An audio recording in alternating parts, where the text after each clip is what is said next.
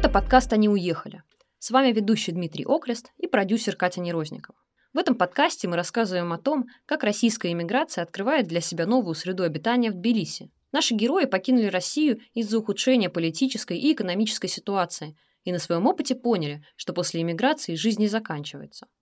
Как не только не потеряться в новой стране, но и развить навыки, которые помогут при возвращении в Россию сделать свою родину лучше. Героини этого выпуска – Юлия Кошеляева, основательница фонда Мацхалеба, и Катерина Килтау, координатор проекта Immigration for Action. Оба проекта помогают украинцам в Грузии. С ними мы поговорили о том, как и для чего нужно помогать другим, откуда брать ресурсы и как сделать так, чтобы не выгореть и не оказаться в эмоциональной яме. Катерина Килтау признана иностранным агентом. Вы помните, каким был первый день начала? Специальной военной операции. Э, Что вам больше всего запомнилось? Я уехала где-то 22 а, февраля в Иркутск а, получать визу, а, потому что там было польское консульство.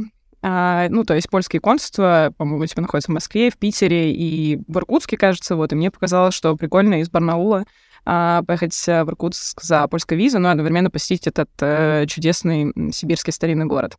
И 24 февраля у меня как раз была назначена встреча в а, консульстве.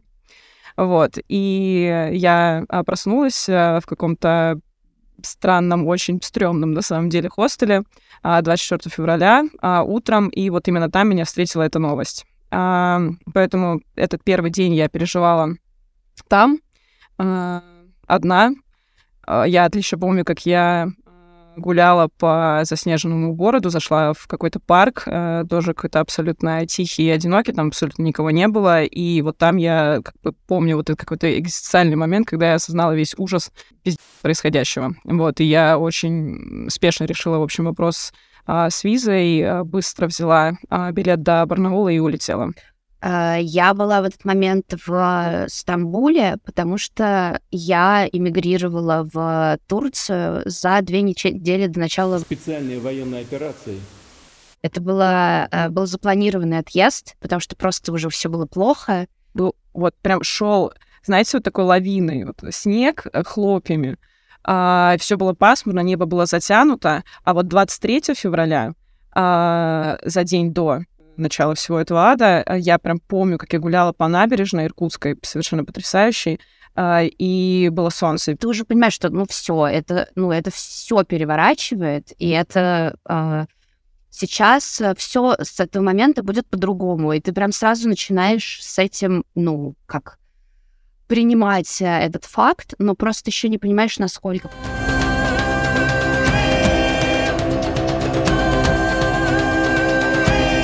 Вот вы, когда масштаб осознали, решили делать организацию Migration for Action и Мацхалебу, соответственно, или что стало для вас отправной точкой для того, чтобы начать помогать людям? все а, пытались как-то понять, а, что, что делать дальше, что мы можем делать в такой ситуации.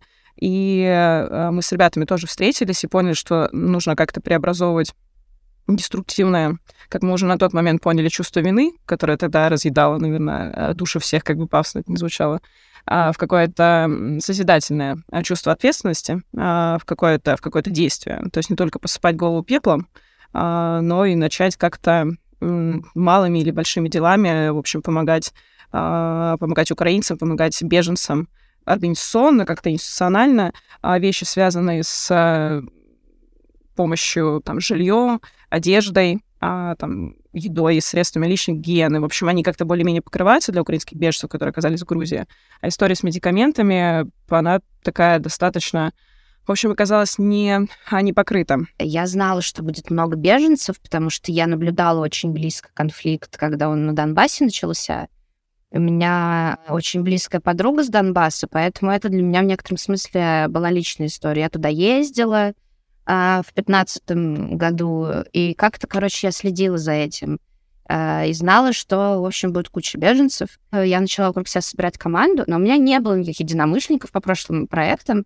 В итоге я как-то одна кого-то там находила, каким-то дружеским чатам. Кто-то приходил, кто-то как-то очень драматично отваливался. А, И в итоге мы очень быстро поняли тоже, что ну, по Грузии нет никакой централизованной помощи, вся она держится только на волонтерах. А, В этом черт ногу сломят. А, что я умею лучше всего как а, журналист, это работать с информацией. Поэтому мы запустили большой Notion про то, чего в Грузии, где найти какую помощь. А, быстро к нему прикрутили бот, и я со всем этим просто разбиралась на ходу. Сначала у нас бот был просто, ну, который просто открывал фа- фактически диалоговое окно со мной. И мне писали люди, я сидела в Турции, и мне писали люди, спрашивали, где найти бесплатные подгузники? А вот мы сюда приехали на отдых, а теперь у нас заканчивается время отдыха. Что нам делать? Как нам улететь? А что нам делать с документами? Короче, куча вопросов, и ты такой, let me Google it for you. И в итоге ты вот это вот все гуглишь, все это заносишь в Notion, и э, мы начали вести телеграм-канал, в котором мы э, писали какую-то самую э, востребованную информацию, чтобы не отвечать по 500 раз на одно и то же потихоньку э, начали пробиваться какие-то еще операторы, появились э, ребята, которые вели этот Notion. Короче, это просто максимально такая низовая самоорганизация какая-то вышла. Просто селили людей э, в отеле, как-то им это оплачивали, это все было очень несистемно. Периодически эти отели оплаты заканчивались, и просто людей выселяли на улице, и они даже не знали, кому пойти и рассказать о том, что происходит. В общем, это все было как-то очень хаотично сделано, и было понятно, что скоро будет большой кризис с жильем. И мы, я решила, что почему бы нам не сделать шелтер. А, поскольку у бешеной собаки семь верст не крюк, я как-то в новой стране где-то нашла какое-то помещение, как-то оно у нас появилось, как-то мы открыли шелтер, и вот мы его отремонтировали, и как-то шаг за шагом вот внезапно получается, что у нас команда больше 30 человек, там есть отделы, там есть какие-то процессы, у нас есть, прости господи, HR, который набирает людей в команду и еще берет не всех. После вкуса от того, что ты сделал, и на самом деле то, что ты наворотил, просто какие-то горы, процессы, структуры, системы, десятки волонтеров, включенных людей, а, сотни людей, тысячи уже, да, которым, э, которым ты помог, это все, конечно, ну, про, просто дико впечатляет. И просто нужно понимать, э, на самом деле, какие, э, прости господи, герои, вот люди, которые работают в волонтерских организациях, потому что действительно весь информационный, нужно напоминать, шум, и все, на фоне чего это делать, это... Специальная военная операция. А если ты работаешь реально с людьми и делаешь дело, то у тебя пальто немножко пачкается, и ты э, очень реалистично вещи воспринимаешь, и чувство вины куда-то девается, потому что ты про себя точно знаешь, что я поработал, и вообще-то вот результаты моих действий. Вот. И надо сказать, что несмотря на всю сложность и э, то, насколько поначалу это занимало у меня ну, много как-то нервной энергии, то, что я сейчас делаю, мне нравится гораздо больше, чем когда я занималась журналистикой, потому что я вижу э, импакт. И я вижу, что... Да, и я вижу, что это на конкретных людей оказывает влияние э, на наших подопечных. Я вижу, что это оказывает влияние на наших волонтеров, потому что к нам очень часто приходят люди, которые не занимались до этого волонтерством, активизмом, и для них э, какая-то политическая вовлеченность была не такой сильной, как для меня. И я вижу, что гуманитарная деятельность их вовлекает в это гораздо больше, чем когда я занималась журналистикой. Э, и это, ну, очень разные люди к нам приходят. И кроме того, я просто вижу, как это влияет на э, сообщество наше и общество в целом. Как вы справляетесь с выгоранием? Наше ноу-хау заключается в том, что мы примерно с первых дней существования проекта ввели в команду психолога, и это не просто какой-то внештатный психолог, которому э, отправляют э, э, волонтеров, когда они уже совсем на грани суицида находятся. Это человек, который принимает процессное уча- э, решение в команде. И поначалу это было очень важно, потому что она нам, например, запрещала а, после 11 вечера переписываться в рабочих чатах. А, она нам запрещала в выходные общаться а, в рабочих чатах и какие-то такие вещи. Короче, поначалу, когда у нас совсем личные границы расползлись, и мы перестали понимать, где заканчиваешься ты, и начинается помощь другим людям, это было очень важно. И очень мало людей в итоге отваливаются от команды просто из-за выгорания. Я Думаю, что это очень высокие показатели для проекта, который в такой э, ситуации появился, в таких условиях. Вот. Но я сама сталкивалась с выгоранием несколько раз, и в итоге просто, ну, там, я брала отпуск, и у меня все продолжали работать, а я, например, неделю сидела, э, трогала море в Батуми.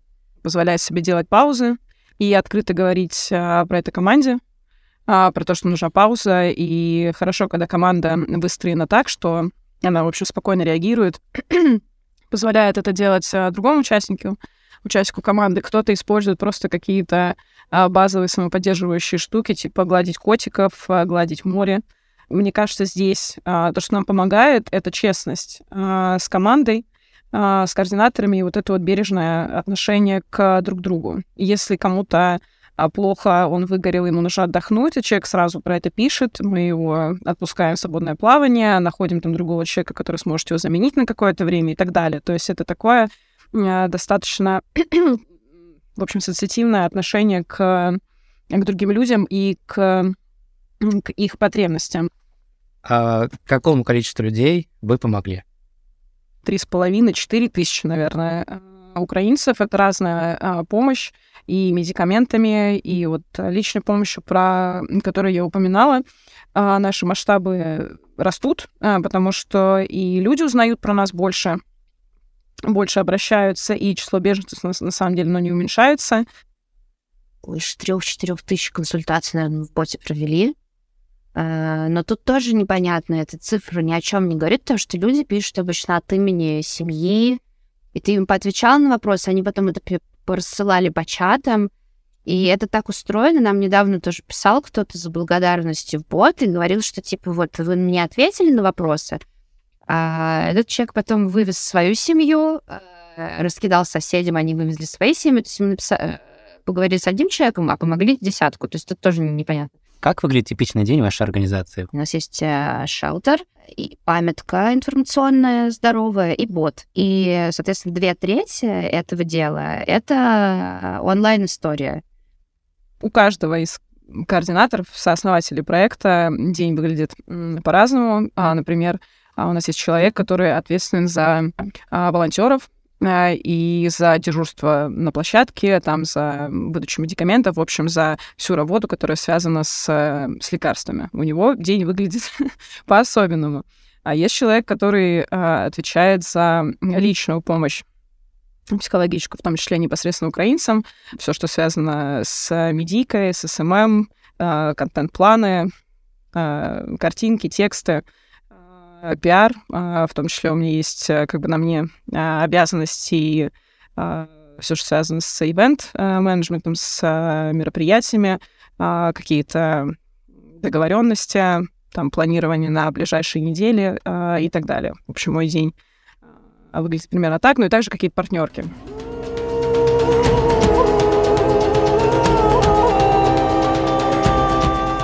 Ты работала в фонде Гайдара, ГОСя, из-за этого ты получила статус иностранного агента.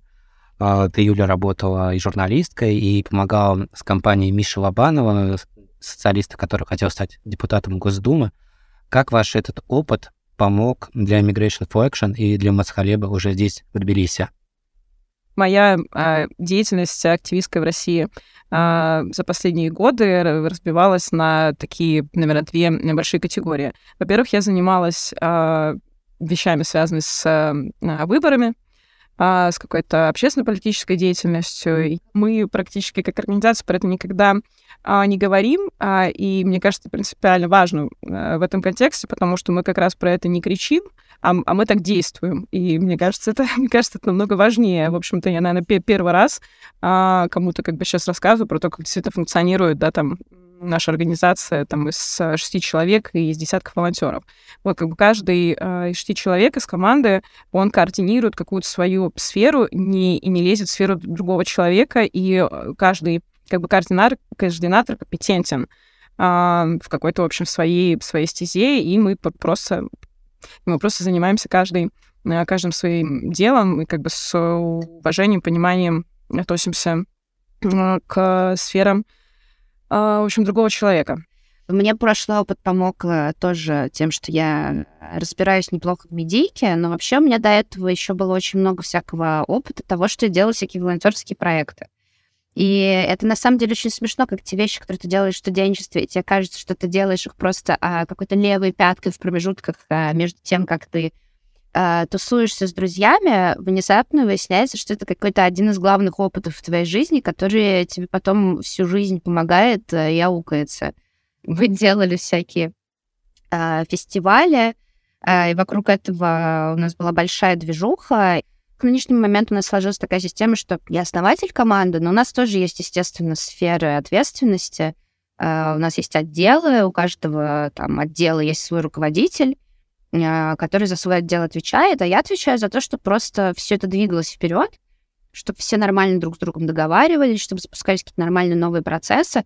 Фактически uh, я, помимо всех остальных задач, исполняю в этом смысле ну, как, и как исполнительный директор, а все остальные там руководители отделов. Ну, я не, в общем, не считаю горизонталь какой-то, какой священной коровой, э, на которой стоит молиться. Это просто один из инструментов э, организации работы. Он либо вам, типа, подходит, он э, в, не знаю, сейчас, в этом историческом периоде для вас и так далее, комфортен и понятен и эффективен, что самое главное. Как бы если нет, то нужно как-то переструктурировать э, вашу работу, конечно. Да, я согласна. А когда я общался с грузинами, то я понял, что деятельность российских волонтеров не очень заметна для грузинского общества.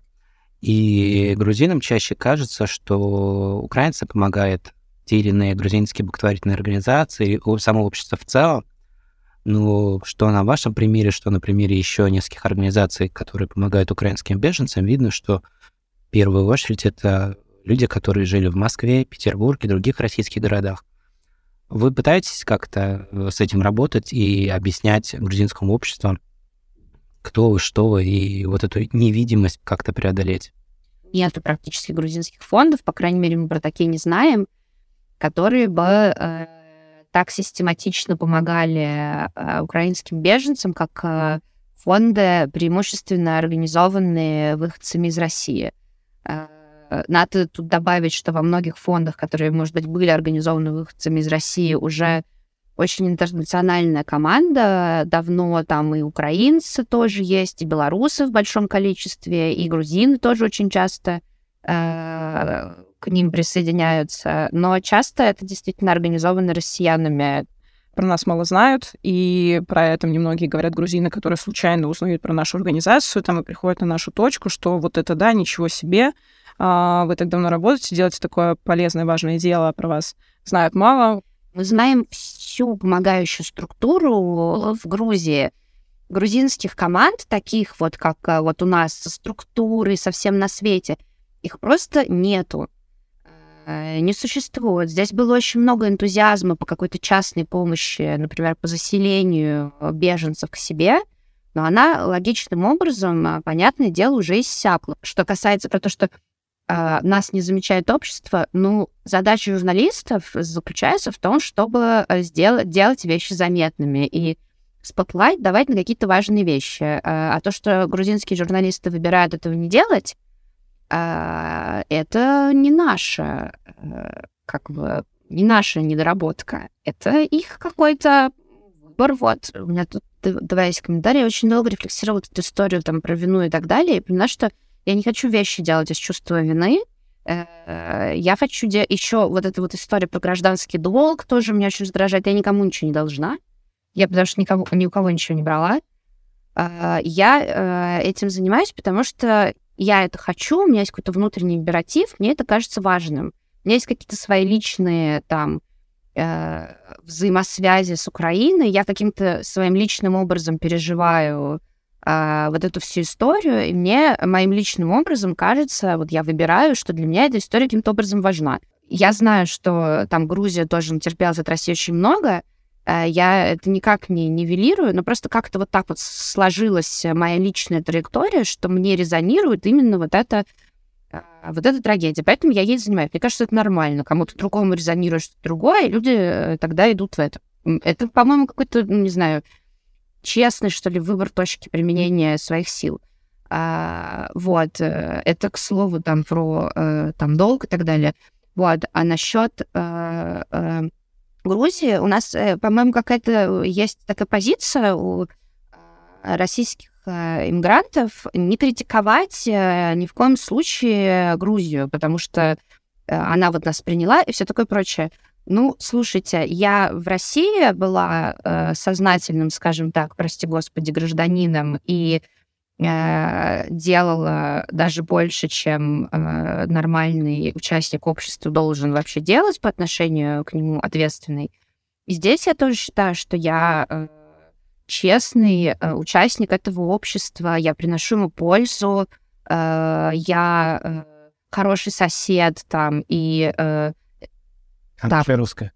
ну, да неважно, блин, какая, какая разница? Я э, там, не знаю, я занимаюсь какой-то гуманитарной деятельностью, как-то чуть-чуть снимаю там нагрузку с властей и с общества за счет этого. Я выполняю какую-то важную социальную функцию. Это дает мне право э, критиковать какие-то вещи, которые здесь не очень хорошо устроены. Мы когда открывали сейчас шелтер, для россиян а, мы столкнулись, и мы понимали перед тем, как вообще напишем этот пост, а, про то, что мы открываем второе направление помощи помимо украинским беженцам, что мы, безусловно, столкнемся с каким-то негативом, непониманием этой позиции, и действительно так и произошло. Вот, мы получили там определенных соцсетях пинки э, словесные вот, э, за, то, что мы, за то, что мы это делаем, и как вообще мы посмели помогать, в общем, россиянам в такой ситуации. Вот. Это к тому, что э, мы, мы осознаем себя как отдельные акторы, в принципе, в общем, этих процессов. Вот, мы делаем и говорим э, то, что считаем э, нужным э, и правильным. Вот, просто, может быть, у нас пока нет вот такой вот э, рьяной какой-то истории, про которую, там, не знаю, ты сказал, что там я, там, я не боюсь и так далее. Мы тоже, в принципе, отдаем себе отчет, то, что мы делаем какие-то радикальные вещи по местным меркам, но это как бы наша, наша позиция, наша осознанная позиция.